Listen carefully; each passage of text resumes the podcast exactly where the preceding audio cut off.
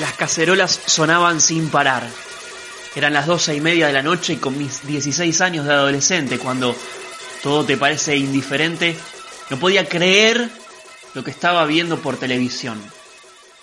Sentía como una especie de orgullo y de adrenalina por ver a esa gente que se había autoconvocado enfrente de la Casa Rosada, que pedía a gritos que se fueran todos al ritmo de las cacerolas.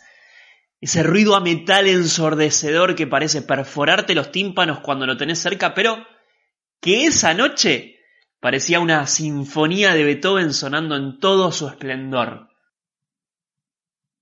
En realidad, cacerolas era una forma genérica de incluir cualquier utensilio de cocina de acero inoxidable, que cuando sonara nos hiciera vibrar el pecho, inundándonos de un escalofrío que arrancaba en la cintura y llegaba hasta la nuca.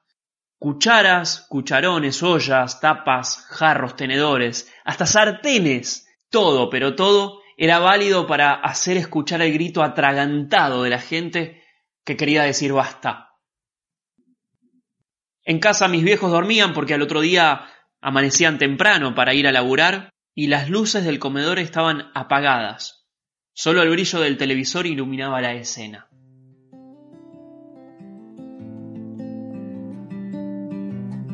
Agarré la guitarra y quise cantar. Pensaba que era una forma de ponerle melodías y color a un momento que parecía ser en blanco y negro. Entre el sonido de la guitarra y las cacerolas aturdiendo de fondo, mi papá saltó de la cama como un resorte. Cuando me vio, se sentó a mi lado. Y yo le pregunté, obviamente, Che viejo, ¿qué es todo esto? No entiendo nada que está pasando. Mi papá, que ya había pasado varias noches en vela, como la que yo estaba atravesando atónito por primera vez en mi vida, sacó los ojos de la tela y me dijo, Vive, Argentina tiene un pueblo que sale a la calle, que es eufórico y que es pasional, pero hay algo que parece condenarnos a repetir siempre la misma historia, y es el karma de, de no tener memoria. Agachó la cabeza y volvió los ojos al televisor.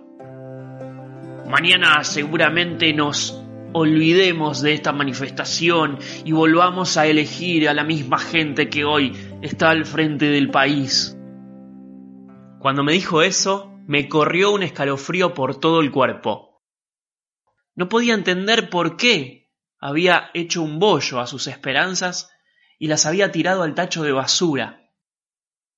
Nos quedamos los dos en un silencio ensordecedor por un rato, hasta que el ruido de las cacerolas se coló por la ventana del comedor. Eran mis vecinos, que al ver lo que estaba pasando en la Plaza de Mayo, salieron a la calle e hicieron sonar sus cacerolas.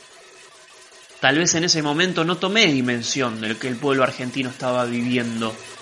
Un momento histórico, donde el grito de la gente parecía salir de las entrañas, pidiendo que se vayan todos, que no quede ni uno solo.